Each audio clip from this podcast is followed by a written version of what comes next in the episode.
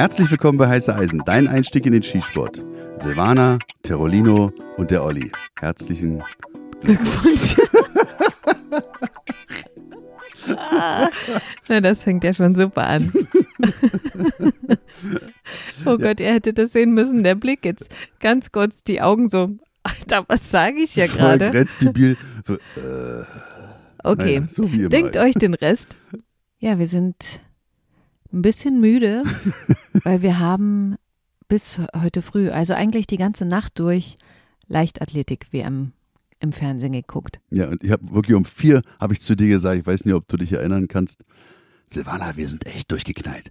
Wir bleiben bis in die Puppen wach. Richtige Party-People. Mhm. Auf der Couch, ich ohne T-Shirt, ja, irgendwie jetzt. Aber ich finde Leichtathletik, ich weiß nicht, wie es euch, unseren HörerInnen des Podcasts geht, aber ob ihr euch grundsätzlich eben auch für Sport interessiert. Wenn ihr Sportschützen seid, dann macht ihr ja Sport, aber ob ihr sowas dann auch im Fernsehen guckt. Ich will mal äh, an dich noch die Frage stellen, Olli, was beim Leichtathletik früher in der Schule dir am meisten gelegen hat? Na, ich, also meine Muskulatur ist für Ausdauerdisziplin ausgelegt. Also 2000 Meter, 3000 Meter, 5000, 800 Meter aber auch. Also Laufen. Mhm. Und da war ich auch sehr gut. Ja? Ja. Ich hoffe jetzt nicht, dass du von mir erwartet hast. Ah, Katastrophe, Silvana. Na, ich, Ich, dachte, konnte gar nichts. Nee, ich dachte, du bist eher so der Vollpelz. Gewichtheber. nein, nein, also ich war ja richtig, also wenn du die Fotos von früher, ja, ein paar Fotos gibt's ja von mir aus der Zeit, da war ich schon ein schöner Spacko. Boah, ich erinnere mich auch gerade an ein Foto. Ich glaube, da hast du für einen Triathlon trainiert oder so. Ja. Kommst du aus dem Wasser raus? Ja. Ist es das? Ja, auch mitunter, ja. Also schon, schon- sehr schlank Ja, mhm, und gut aussehend. Ja, siehst immer noch gut aus. Aber halt schon anders als jetzt. absolut. Jetzt bin ich fett. Okay, Sportschießen. Ich kann ja mal noch sagen, also für mich war Leichtathletik nie was.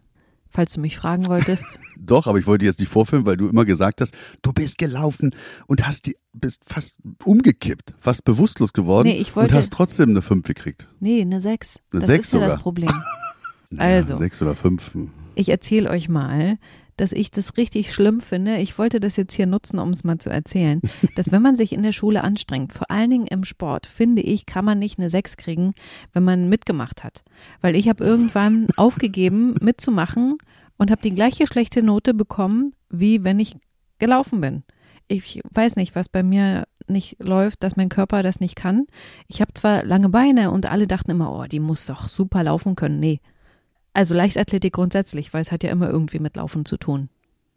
Ja, also kann ich auch nicht verstehen, auch als Trainer jetzt vom methodisch-didaktischen her. Ich meine, wenn sich jemand bemüht, dann muss das auch belohnt werden. Ja, ist ja klar. Also, ähm, Ja, also das- das sind halt wahrscheinlich Lehrer aus einer anderen Ära gewesen. Ich denke mal, heute wird es anders laufen. Ich wünsche es allen.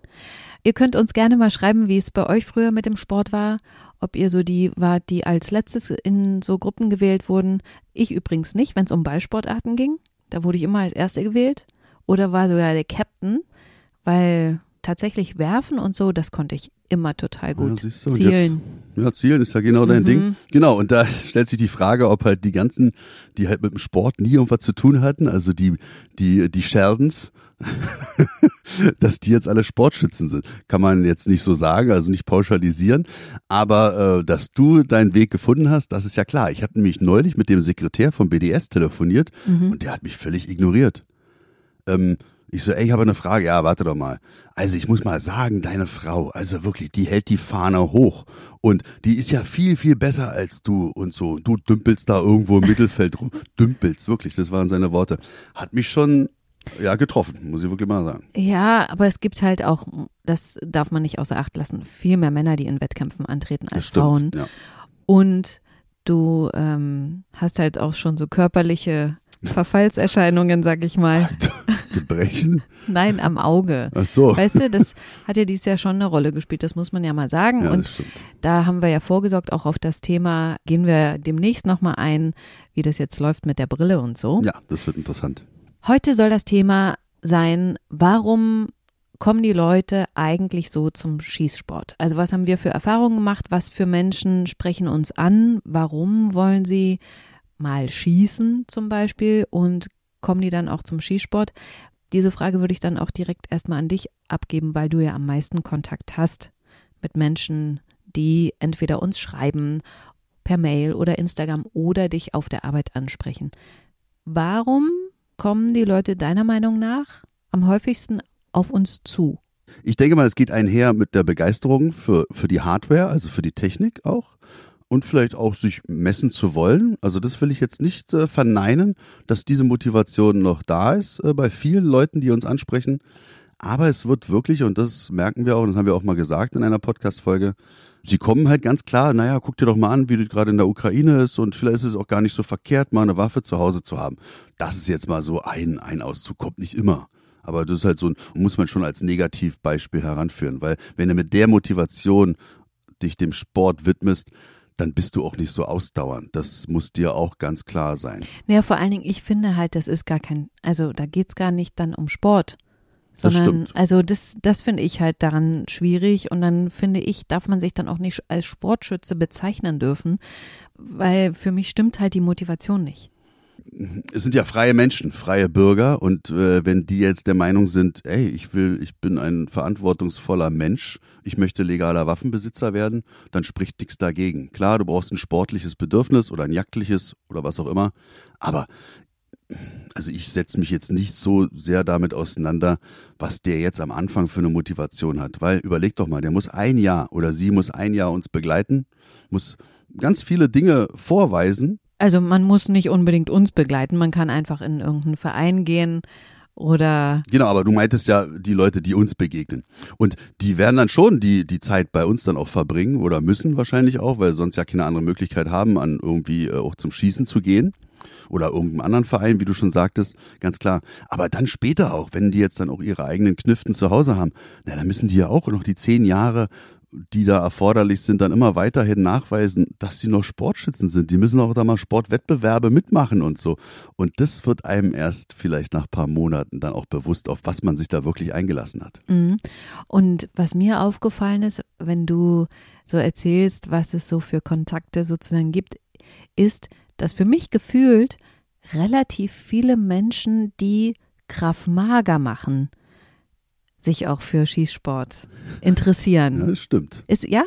Ja, aber das, das geht äh, Hand in Hand. Also Kraft Maga, diese israelische äh, Verteidigungsform, korrigiert mich, ich habe überhaupt keinen Plan davon. Also ähm, nicht so einen richtigen Plan.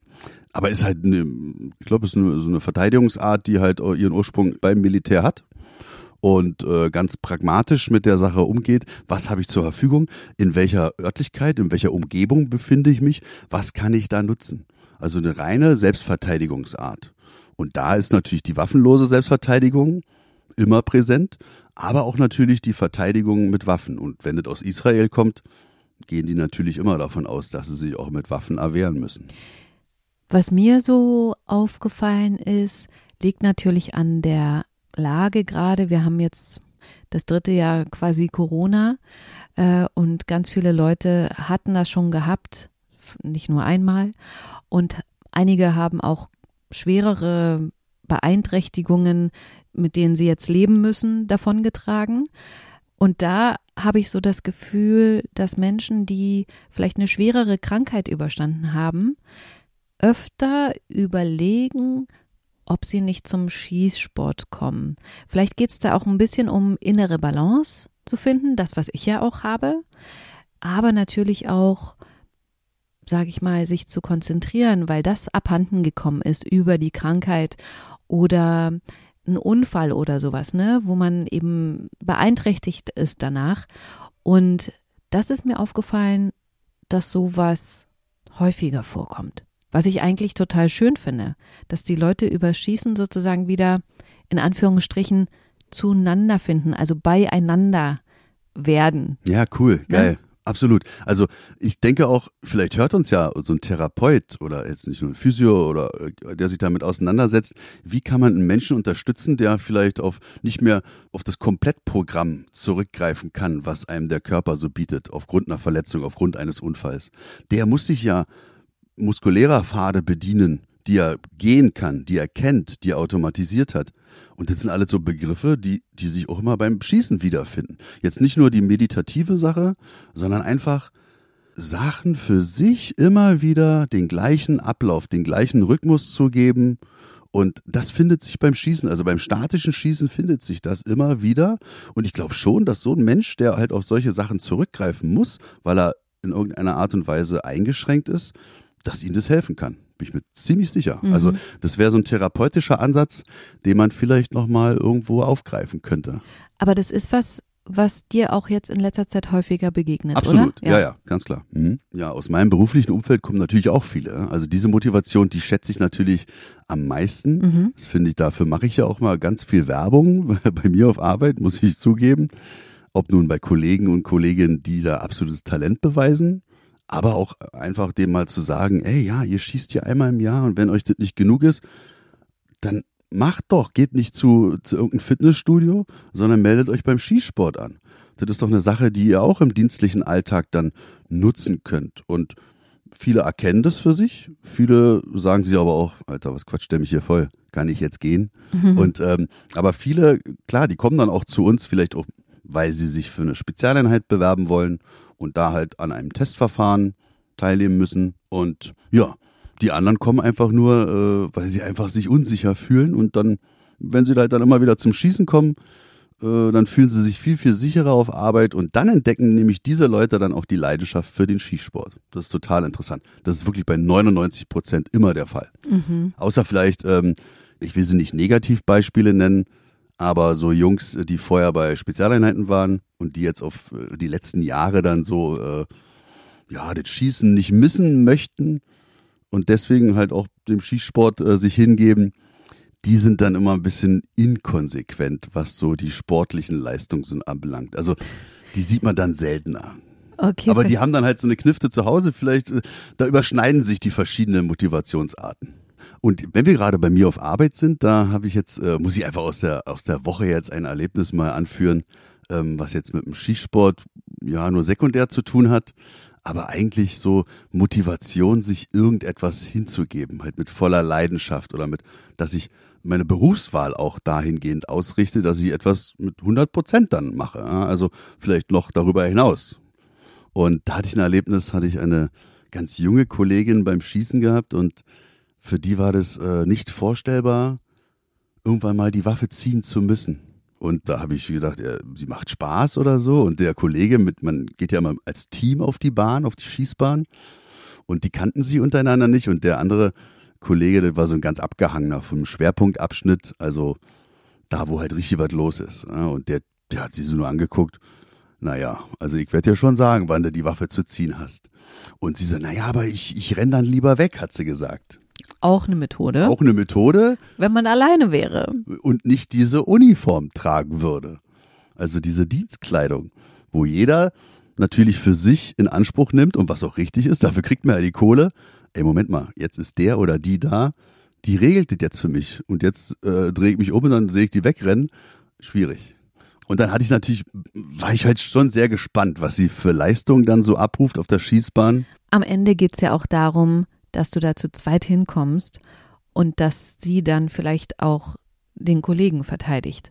Ja, ja, genau. Das, Ne? ja, das ist es ja, genau. Ja, genau. Also jetzt nicht nur der normale Mensch, der normale Bürger, der sich auf den Polizeibeamten oder auf Polizeibeamtin verlässt, sondern natürlich der Kollege auch, der, ja klar, also. Das geht klang ja jetzt nur so, ich sag dir schon, wann du die Waffe ziehen musst, Püppi. Darum geht's ja gar nicht. Nee, nee, Dass nee. der nee. Alte ihm sagt, der Mädel sagt, ich sag dir, wann du ziehen sollst. Genau, Das ist ja. also das, das hat er nur so ausgedrückt, weil er halt schon oftmals in solchen Situationen war natürlich. Aber ich habe ihr dann auch gesagt, hey, du wirst es für dich schon erkennen, wenn dein Leben gefährdet ist, dieser dir in der Steinzeit in die Wiege gelegte Impuls, der wird schon kommen. Also dieser Instinkt, der ist da. Also mach dir mal keine Gedanken, du wirst früh genug schon auf solche Situationen treffen, wo dir dann auch mit der nötigen Aggressivität dann auch reagieren musst. Und aber für sie als junge Kollegin, die erst vor ein paar Monate jetzt draußen ist, ist das halt alles noch sehr, sehr ja, und Weit weg. weit, weit weg, genau. Mhm. Da war ich halt dann schon sehr gespannt, was sie jetzt so im Übungsszenario dann so abliefert für Leistungen. Naja, und dann war sie halt richtig ein Mensch, der halt sehr sportlich ist und dann halt voll aus dem Körperzentrum arbeitet, absolutes Körperbewusstsein auch gezeigt hat. Und dann hatte ich so gedacht, ey, diese ganzen Gespräche im Vorfeld, die hätten wir uns alle sparen können. Die zeigt hier ein Handling und halt auch ein Bewusstsein auf der Bahn, was sie da vorne macht und sind ja dann oft oft sportliche Menschen, die dann auch in der Lage sind, viele verschiedene Inhalte in Einklang zu bringen Mhm. oder halt dann so zu sortieren, dass das dann halt auch funktioniert und dass das halt ein Gesicht hat. Und das hat die halt gemacht. Ja. Also es war, Ich überlege gerade, ob es ungünstig ist, dass das ein Gesicht hat zu sagen. ach so, wenn man dann auf da, Mhm.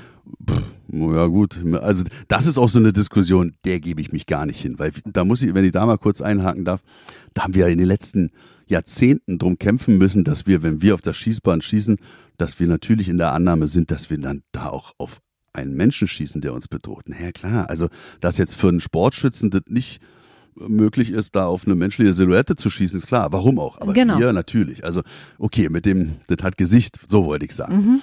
Egal, aber jedenfalls, man muss im Vorfeld halt sich schon im Klaren sein, was erwartet mich da, ob nun im Arbeitsumfeld, aber halt auch dann äh, beim Sportschießen. Was muss ich da bringen? Das ist ja auch so eine Geschichte, ne? die Verantwortung der Gesellschaft gegenüber. Ich werde schon ein anderer Mensch werden. Also dauernd hier äh, mit 80 durch die Stadt fahren, kann ich mir da nicht mehr erlauben. Wenn ich das zehnmal im Jahr mache, verliere ich vielleicht meine Zuverlässigkeit.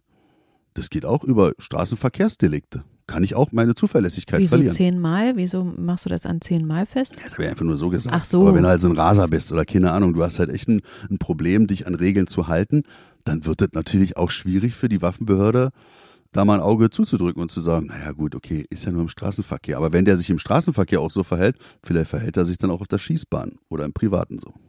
wo das ja ausgenutzt wird, dass gewisse Leute eben eine WBK haben oder sogar eine Waffenhandelslizenz, ist ja dieses Eventschießen. Ne? Okay. hm. Also, dass es immer wieder Leute gibt und ich komme drauf, weil wir das letztes Mal gesehen haben, als wir auf der Schießbahn waren, dass auf der Nachbarbahn wirklich im Stundentakt da Leute durchgeschleust wurden, 10, 15 Leute, die sich fürs Schießen interessieren. Aber ich glaube, den Nachteil haben, dass sie einfach gar nicht wissen, wie komme ich dazu? Wie, äh, wie kann ich schießen? Die haben eben Interesse an diesem Sportgerät, wollen das sozusagen mal ausprobieren und dann gehen die eben zu solchen Events. Ne? Ihr wisst, diese großen Firmen, äh, das findet man ja einfach, ich habe vorhin mal geguckt, das kostet inzwischen 190 Euro, das ist doch abgefahren. Eine Stunde. Und dann gehst du da eine Stunde hin und hast sag ich mal, wenn es gut kommt, noch elf andere da. Also die machen das dann zu zwölf. Da sind irgendwie einer, der anleitet und vielleicht noch, vielleicht noch einer, der aufpasst. Und jeder zahlt da 180 Euro, das musst du dir mal vorstellen. Und dann werden die dort reingeholt, wie das letzte Mal, als wir da waren, dann kriegen die kurz eine Einweisung und jeder kann ungefähr fünfmal schießen. Also wie schlimm ist das? Na gut, Ich wäre am liebsten hingegangen, hätte gesagt, Leute, okay, wenn ihr jetzt hier so eventmäßig einmal schießen, fünfmal und ihr merkt dann so, ah nee, das ist eh nichts für mich, okay, 180, 190 Euro ist eh viel. Aber wenn ihr wirklich denkt, ihr wollt Sch- Schütze werden, geht in den Verein. Und das, glaube ich, ist eben das andere Thema, dass viele Leute denken, oh, Verein, das ist so popelig, ne? Irgendwelche Trachten und so weiter, komische Vereinskultur, haben wir keinen Bock drauf. Und deswegen denken die, ah, so eine Eventfirma, ich bin immer kurz davor, den Namen zu sagen, da ist es ein bisschen jugendlich und fresh und so. Ja, also jetzt, man muss natürlich auch so ehrlich sein, ähm, wenn man sich diesen, diesen Schießstand, wo wir waren, Außenschießstand, da ist eine Tür und die, die Leute, die, die nächste Gruppe, die dann Ja. reingerufen wurde, die muss dann draußen warten, ohne Beaufsichtigung. Das heißt also, bei uns auf Arbeit, jetzt sind wir schon wieder bei der Polizei, wenn da drin Teilnehmer schießen und die anderen sind draußen im Aufenthaltsraum, dann werden die von mir bespaßt. Oder wir teilen einen ein, der das dann macht. Der machen wir Handling. Da wird keine Sekunde verschenkt. So muss das sein. Dann kommen die nämlich gleich gut vorbereitet auf diesen Schießstand und können genau das dann gleich machen, was man ihnen gerade gesagt hat. Fand dort nicht statt. Was jetzt hinter verschlossenen Türen dort stattfindet, können wir ja nicht sagen. Also vielleicht ist die Betreuung ja auch vorbildlich. Und die Leute, muss man ja auch sagen, die kamen mit einem Lächeln dann raus und Ja. hatten ihr, ihre, ihre Schießscheibe in der Hand und huh, haben sich gefreut. Voll und, stolz, genau. und genau. Hast du mal geguckt, wie viel Schuss da drauf sind? Naja, das spielt doch alle keine Rolle. Also wenn man, wenn man dann einen von diesen 20 Leuten dann erreicht und der dann sagt, ey geil, Schießen ist genau das, was ich, was ich erwartet habe, dann ist doch okay. Dass natürlich damit ein Reibach gemacht wird, das hatten wir ja schon mal in einer Podcast-Folge erwähnt. Ja, äh, ist schon schwierig. Also mich hat es ganz schön, ich muss wirklich sagen, wenn du jetzt darum bittest, äh, dass ich einfach das sage, wie es mir auf der, auf der Zunge liegt, das war, also mich hat es ein bisschen angewidert. ja, mich auch. Okay, weil da kam nämlich dann jemand raus und hat gesagt, die nächsten bitte. Oh Gott. Das war halt wie beim Zahnarzt oder Ja. so. Also war ganz komisch. Das fand ich, wird der Sache nicht gerecht. Also so ein Event-Ding, äh, ja, äh, lässt sich drüber streiten, aber so wie das da neulich war, das ist einfach, das geht nicht. Nee, die nutzen das einfach aus, dass Ja, sie mehr Wissen haben, mehr Möglichkeiten und das finde ich einfach, ich weiß nicht, das ist so ein bisschen wie so ein, weiß ich nicht, wie so ein Monopol zu haben, ne? Mhm. Und die unwissenden Leute, ach komm hier, ja, guck mal, kannst sechsmal schießen, Munition ist auch ganz schön teuer geworden, deswegen für dich, Sonderpreis heute nicht 190, 180. Ja, aber Also Junge. Und dann, also ich, wirklich, ich kann das gar nicht fassen, wie viele Leute da waren. Nee, egal. Aber es hat ja jetzt nicht so viel damit zu tun, warum die Leute zum Skisport kommen. Also die Leute wollen einfach mal ballern und diejenigen, die das da anbieten, Nee. äh, unterliegen ja auch keiner gesetzlichen Kontrolle anscheinend. Sonst wäre das ja auch so, dass ich auch immer abchecken müsste, wer kommt denn eigentlich zum Schießen. Das Weißt du? stimmt. Also wenn da, keine Ahnung, kommen da Schwerverbrecher oder Vorbestrafte, dürfen die dann, müssen die dann ein Führungszeugnis mitbringen? Ja, das sind das ja alles so Sachen, die eh nicht, so die nicht abgefordert werden. Ja, aber mir fällt gerade ein, mir hat nämlich eine Kollegin letztens erzählt, ach so cool, wir haben jetzt langes Wochenende, wir gehen auf so ein äh, Schieß-Event, weil ich habe meinem Mann vor drei Jahren zu Weihnachten so einen Gutschein geschenkt, ach, da kannte ich dich ja noch gar nicht so, sonst wären wir natürlich gerne mal bei euch äh, mit gucken gekommen, wie das so ist. Mhm. Aber der schießt nämlich total gerne auf dem Rummel und so und, ähm, und guckt sich halt bei YouTube solche Videos an und so. Und das, das wollte ich mal ihm ermöglichen und so. Und das, ich glaube, das sind potenzielle beide auch Sportschützen. Die, die sowieso schon, weißt du, die haben keine Vorbehalte, die denken nicht, ah, die spielen da Krieg oder sonst irgendwas, sondern, ne, das macht denen Spaß zu treffen und sich zu verbessern und beides übrigens auch äh, ehemalige Leistungssportler. Also deswegen, ich sehe da das, ähm, was da dahinter steckt sozusagen. Und die, oh Gott, das tat mir so leid. Ja, aber um es auch mal wieder zu wiederholen, ist es halt schon was anderes, als hier bei irgendeiner großen Fitnesskette hinzugehen. Ich hole mir meinen Ausweis, zahle dann fürs ganze Jahr und lass mich nur einmal blicken. Das geht halt nicht. Hm. Und ich denke, wir sind uns beide einig, wenn wir sagen, das ist auch gut so, dass es nicht so geht und nicht so abläuft. Hm, hält natürlich viele ab, sich dem Sport hinzugeben. Aber ja, gut, dann sind diejenigen, die da kommen, die sind halt mit 100 Prozent dann bei der Sache. Dann darf man auch nicht vergessen. Ne? Aber die Masse macht zukünftig, das muss man auch mal so sagen. Also da muss halt dann auch vielleicht irgendwas passieren, um noch mehr Leute halt für den Skisport zu begeistern. Okay. Und begegnen dir jetzt, also ich meine, wir in Berlin muss man ja wirklich sagen, ich weiß nicht, wie es in den anderen Bundesländern ist, aber wir hier zum Beispiel wohnen ganz nah am Park und kriegen wirklich jeden Tag mit, wie viele Menschen, die aus der Ukraine geflüchtet sind, halt hier inzwischen leben, die, weil sie sich eben in der Sprache unterhalten und offensichtlich noch nicht so lange hier leben oder so. Und ähm, da sieht man schon, dass es sozusagen eine neue Personengruppe in Berlin gibt, äh, die sich dann auch untereinander treffen und irgendwie versuchen, so eine Einheit noch zu sein und nicht ganz alleine zu sein. Aber es gibt ja auch beim Schießsport inzwischen Menschen, auch die aus der Ukraine sind, ne? Ja, na klar, aber ich meine, eine ukrainische Community gab es vorher schon, ob nur eine russische oder ukrainische, also die hatten wir in Berlin ja schon immer. Und ob die sich jetzt aufgrund der Geschehnisse dort versuchen zu bewaffnen oder so, das, also das würde ich verneinen. Weil, also ich habe ja meine Wurzeln väterlicherseits auch im Ex-Jugoslawien und ich weiß halt ganz genau, wie es damals war zu Zeiten des Krieges. Da waren, hat sich hier keiner äh, irgendwie gedacht, von den Ex-Jugos, ob nun Kroate oder Serbe oder Bosnier oder was auch immer, ja, ich werde jetzt Sportschütze. Nee, also ich meine, da wo Kriegsgebiet ist, da sind Waffen. Und aus diesen Waffen werden illegale Waffen. Also das muss man ja auch mal, mal sagen. Es wird ja immer in einen Topf geworfen, wenn irgendwelche Verbrechen mit Schusswaffen begangen werden. Oh, wieder Schusswaffen. Ob jetzt legale waren oder illegale, das wird da nie angesprochen. Und wir brauchen uns jetzt nicht darüber zu unterhalten, dass Leute, die aus Kriegsgebieten kommen, dann einfach mal, oh, ich möchte mal wissen, wie jetzt das ist, so eine Waffe abzufeuern. Also in Kroatien, sage ich dir, oder im Ex-Jugoslawien, hat immer noch jeder Zweite eine Kalaschnikow unterm Bett zu liegen. Und jeder Dritte hat die schon in den europäischen Markt verkauft, nach dem Krieg. Das ist ganz klar. Albanien, Kosovo, da wurden ganze Militärlager geplündert. Und das sind die ganzen Bestände, die jetzt im illegalen Bestand sind. Und da wird es genauso laufen. Aber das ist nicht unser Thema. Also das sind ganz tolle Menschen. Ich habe jetzt ganz liebe, nette Menschen kennenlernen dürfen, die da mal zum Schießen kamen, aber die hatten eine ganz andere Motivation. Vielleicht ist es auch da wieder so ein therapeutisches Ding, mhm. ja? dass man auch da erkennt für sich, ey, ich habe das vielleicht früher gerne gemacht oder ich erkenne für mich so eine meditative Sache und Yoga ist nicht mein Fall, also gehe ich schießen. Also die Menschen, die ich kennenlernen durfte, das waren jetzt Menschen, die aus Kriegsgebiet kommen und geflüchtet sind, aber trotzdem immer noch ihren Lebensmut hatten, die auf mich so herzlich wirkten und äh, ja, die sind immer gerne willkommen. Also das ist ganz klar. Ich habe ja immer wieder Kontakt auch zu SchauspielerInnen. Das habt ihr bestimmt schon mitbekommen, haben wir ja schon mehrfach angesprochen. Und die fragen natürlich auch immer, ach, kannst du nicht mal mit deinem Mann das zeigen und so. Wir kriegen hier, wir haben hier am Set dann mal einen Waffen, ähm, Waffenmeister, Waffenmeister. Äh, der uns das irgendwie zeigt, aber die haben selber noch nie wirklich einen scharfen Schuss sozusagen abgefeuert und wissen gar nicht, was das mit dem Körper macht und, und mit der Hand und so weiter. Und da gibt es immer wieder Anfragen, aber bisher war noch gar keiner da. Ne? Nö.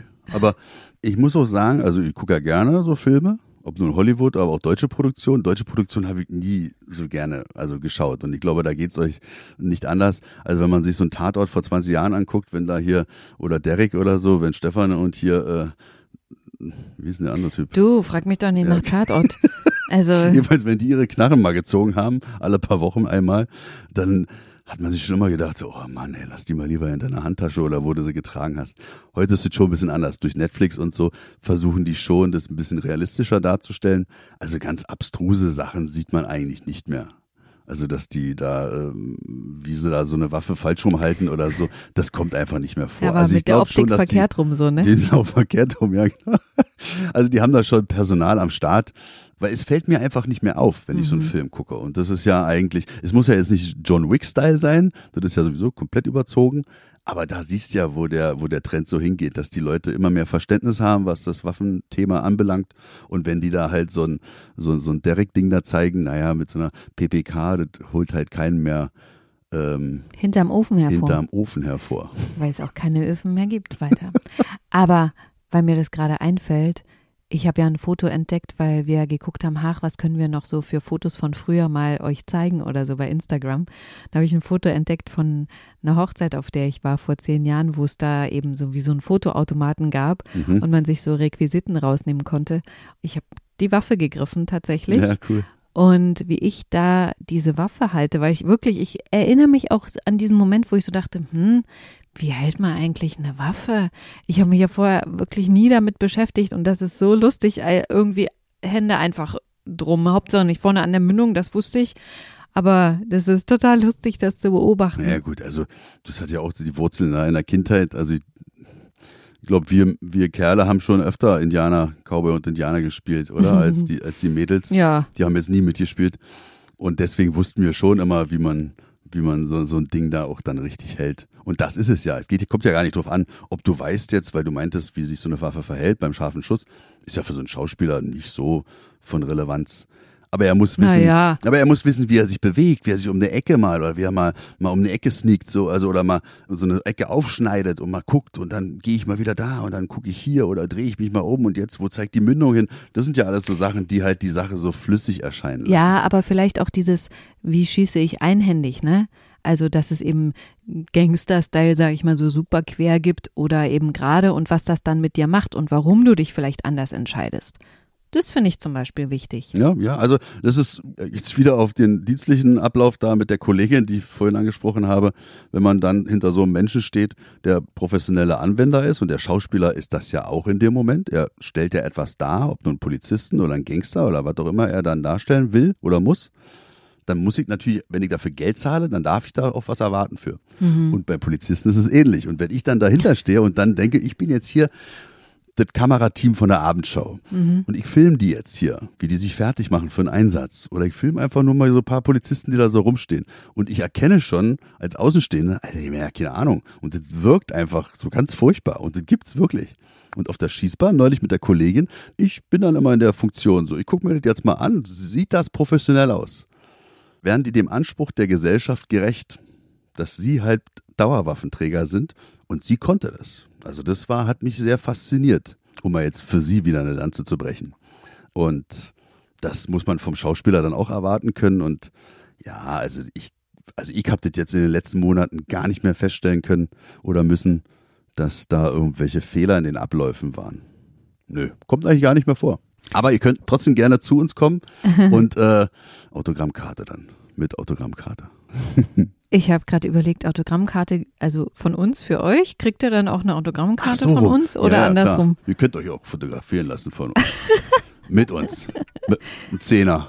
genau. Uh, das hat dann die Event-Schießpreise. Genau. Ah, weil, die nächsten bitte.